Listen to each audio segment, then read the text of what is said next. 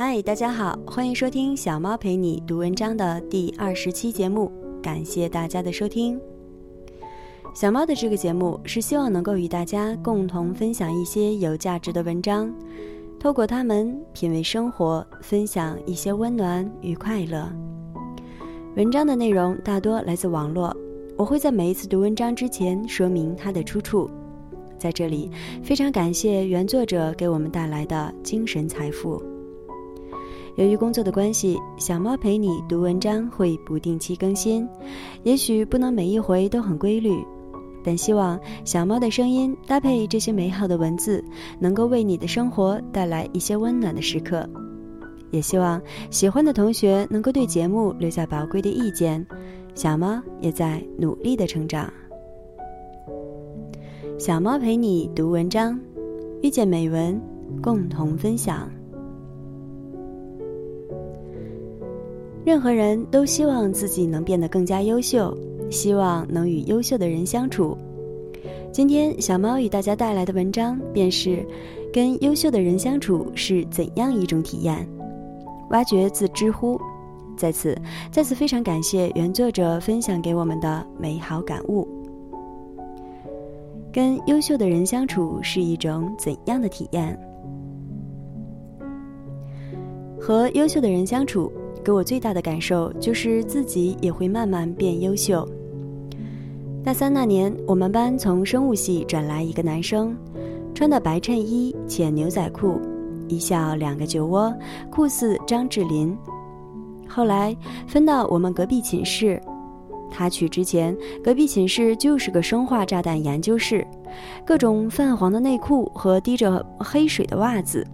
每个人去他们寝室的第一句话都毫无新意，真臭。他去之后，晚上花了三个小时把寝室收拾得焕然一新，地板可以反光，桌椅整整齐齐。他们寝室的人从外面嗨完进门后，连忙说：“哎呦，不好意思，走错门了。”出门后看看门牌，又揉揉眼睛。然后他隔两天就拿拖把把寝室拖得干干净净，也没什么怨言。弄得他们寝室的人都不好意思，但是他并非是姬老师的洁癖，他只是需要一个干净的环境而已。他每天早上七点钟左右起床，然后去操场跑步，跑个三五圈后回寝室换衣服，再吃早饭，一整天都精精神神的。我从未看到他表现出疲态。他跟每个人说话都很和气。脸上带着微笑，有人找他帮忙，他都会热心地帮别人解决问题。刚来我们班半个月，选班长的时候就以近全票的人气获得职位。野炊的时候，他买物资、订车、借相机、拿烧烤架，整个流程井井有条。邻班表示羡慕不已。他们上次搞活动带吃的没带够，差点要吃人了。他甚至还弄了几块毛毯。给女孩子铺着玩扑克，当时就有三个姑娘表示以后要为他生孩子，他只是腼腆的笑笑。篮球赛的时候，他身先士卒，又打比赛又当教练布置战术，拿了全校第二，第一是体育系。毕竟我们体能跟不上，打完那一天，他请所有队员吃了顿饭，说感谢大家的拼搏，成功失败皆骄傲，大家都很感动。他很慷慨，只要同学在超市碰到他，他都会请人喝点饮料，吃点东西，弄得我们都挺不好意思的。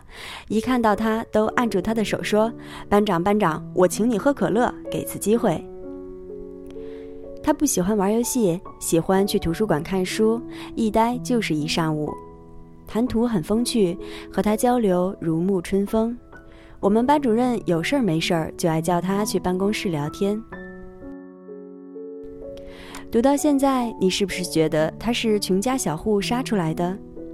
并不是，他爸爸有自己的公司，他妈妈是武汉某医院的主任，家里资产保守估计八位数。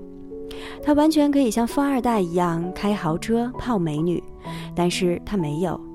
他用虔诚的态度对待生活，对人生的每一刻都如最后一刻一样珍惜。而更加让人诧异的是，他们那个寝室的六个人一毕业，在大家还在摸爬滚打的时候，就全部成了白领，在各自的公司混得如鱼得水。优秀的人就像一团光芒，和他们待久了，也就再也不想走回黑暗了。这里是小猫陪你读文章，遇见美文，共同分享。这期的节目就到这里，感谢大家的收听。小猫陪你读文章，希望能为你的生活带来一些温暖，一些快乐。